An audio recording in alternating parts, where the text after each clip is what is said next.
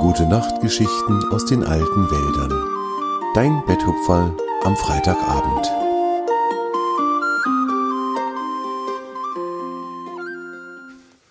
Ein Abenteuer am großen Fluss. Was bisher geschah. Tjawe das Reh und Zwange der Fuchs sind auf einer Expedition. Sie wollen erkunden, wohin das Regenwasser läuft, wenn es im Elfenweiher angekommen ist. Die beiden Freunde haben sich am Elfenweiher ein Floß gebaut und sind damit in eine Höhle gefahren, in die das Wasser aus dem Weiher fließt. Dort haben sie herausgefunden, dass sie am Beginn eines Flusses sind, und mit Hilfe der Fledermaus Rase haben die beiden den Weg hinaus aus der Höhle gefunden.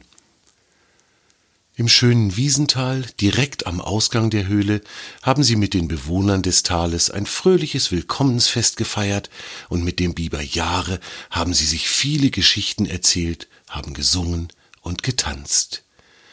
Auf dem großen Fluss treffen sie die Möwe Ase.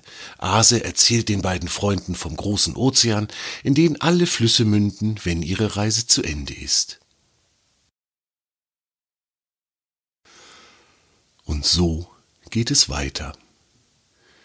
Ase, Tjave und Zwange machten es sich auf dem Floß gemütlich. Niemand musste steuern, denn die langsame, gemütliche Strömung des Flusses hielt das Floß sicher in der Mitte des Flusses und trug es dem Ozean entgegen. Ase dachte einen Moment lang nach und lächelte ihre beiden neuen Freunde dabei freundlich an. Dann holte sie tief Luft und begann zu erzählen. Wenn die Sonne auf den großen Ozean scheint, dann erwärmt sie das Wasser. Das ist so ähnlich wie bei euch, wenn ihr in eurem Forellenbach oder im Elfenweiher baden wart und euch dann in die Sonne legt. Dann seid ihr doch ganz bald wieder trocken und euer Fell ist nicht mehr nass, oder? Tjave und Zwange nickten begeistert. Sie kannten das ganz genau. Dieses wundervolle Gefühl, wenn nach einem fröhlichen Bad im Elfenweiher die Sonne das Fell wieder trocknete, mochten die beiden ganz besonders gerne. Wisst ihr denn auch, wo das Wasser bleibt, wenn die Sonne euch trocknet? fragte Ase. Torm hat mir mal erzählt, dass das Wasser verdunstet, aber so ganz genau habe ich das damals nicht verstanden, sagte Tjave. Aber Torm hatte damit genau recht. Verdunsten nennt man es, wenn Wasser zu Dampf wird. Dann wird das Wasser ganz leicht und steigt in die Luft auf.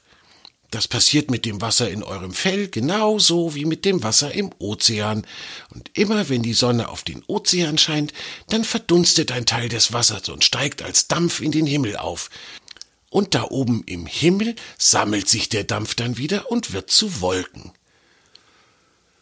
Hase erzählte den beiden Freunden davon, dass das verdampfte Wasser in den Wolken wieder zu ganz kleinen Wassertropfen wird und dass der Wind die Wolken dann wieder vom Meer über das Land bläst. Sie erzählte weiter, dass die Wolken auch über dem Land immer noch etwas weiter wachsen, bis sie so schwer werden, dass sie sich in der Luft nicht mehr halten können. Dann beginnen kleine Tropfen aus der Wolke zu fallen. Das ist dann unser Regen, oder? sagte Tjava aufgeregt. Er war ganz begeistert, dass Ase ihnen die Sache mit dem Wasser und den Wolken so prima erklären konnte.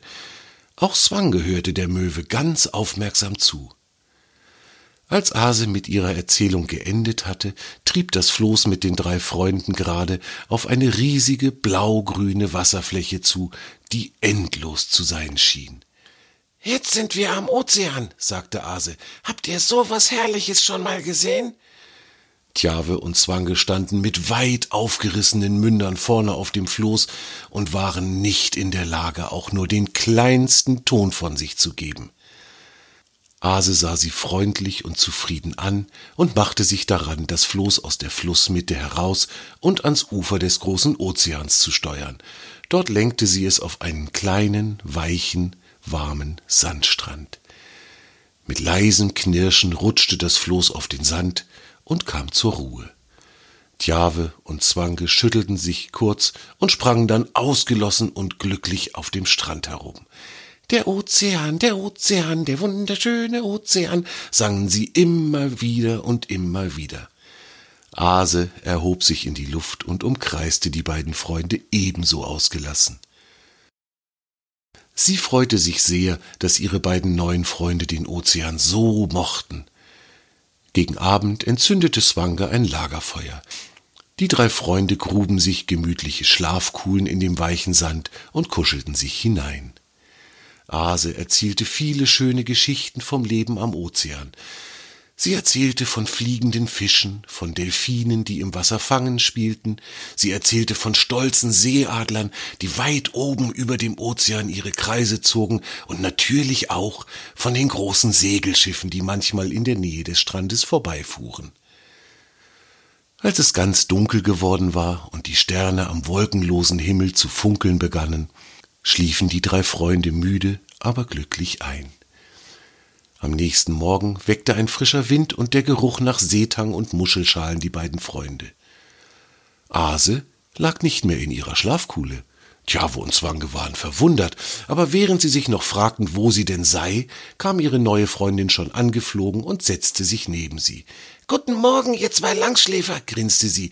Ich war schon mal los und hab mir mein Frühstück gefangen. Nachdem sie alle gefrühstückt hatten, bedeckten Tjave und Zwange die Feuerstelle mit feuchtem Sand, dann verabschiedeten sie sich von Ase und machten sich auf den Heimweg. Sie hatten das Ziel ihrer Expedition erreicht, denn sie wussten nun, wohin das Wasser aus dem Elfenweiher fließt, wenn der voll ist. Die zwei Freunde wanderten einige Tage, bis sie endlich wieder am Elfenweiher ankamen. Dort setzten sie sich ans Ufer, und zwar genau an der Stelle, an der sie ihr Floß gebaut hatten. Sie erinnerten sich an all ihre Begegnungen und an die neuen Freunde, die sie gefunden hatten. Sie dachten an die Fledermaus Rase, an den kleinen Maulwurf und den großen Hirsch im schönen Wiesental. Sie lachten, als sie sich an die lustigen Geschichten von Jahre dem Biber erinnerten, und natürlich erinnerten sie sich an die Erzählungen von der Möwe Ase. Tjave und Zwange umarmten und beglückwünschten sich gegenseitig zu der erfolgreichen Expedition. Nebeneinander liefen sie über die Lichtung hin zum Forellenbach und dann folgten sie dem Forellenbach bis hin zu dem Platz, an dem seit unermesslich langen Zeiten Torm, der älteste der Bäume, stand. Na, wen haben wir denn da? sagte Torm erfreut mit seiner ruhigen, bedächtigen, tiefen Stimme. Euch habe ich ja lange nicht mehr hier gesehen. Die Schwalben haben mir erzählt, ihr wäret auf einer Expedition gewesen. Stimmt das? Tjave und Zwange nickten glücklich und ihre Augen glänzten.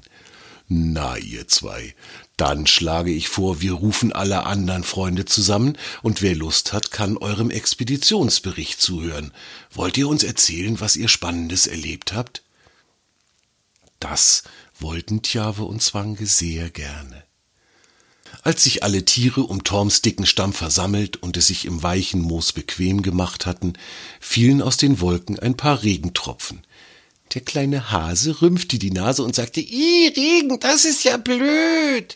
Tjave grinste ihn an und sagte, und wenn ich dir jetzt verrate, dass dieser Regentropfen schon eine ganz lange Reise hinter sich hat und dass er sogar schon mal im großen Ozean gewesen ist, findest du ihn dann immer noch blöd? Der Hase schaute verdutzt in die Runde und schüttelte ganz langsam seinen Kopf. Nein, das fand er kein Stück blöd, sondern sehr, sehr spannend. Und dann begannen Tjave und Zwange abwechselnd zu erzählen. Bis in die tiefe Nacht hinein erzählten sie, sie sangen die Lieder aus dem schönen Wiesental, und bald konnten ihre Freunde die Lieder auch singen. Und natürlich sprach Tjava auch heute immer noch von ihrer Explikition. Aber das fiel niemandem auf, denn die Geschichten der beiden Explikitions, äh, Entschuldigung, Expeditionskameraden, die waren einfach viel zu spannend. Ein großes Abenteuer lag hinter den beiden Freunden, und als sie spät in der Nacht schlafen gingen, träumten sie von ihrer Reise und waren glücklich.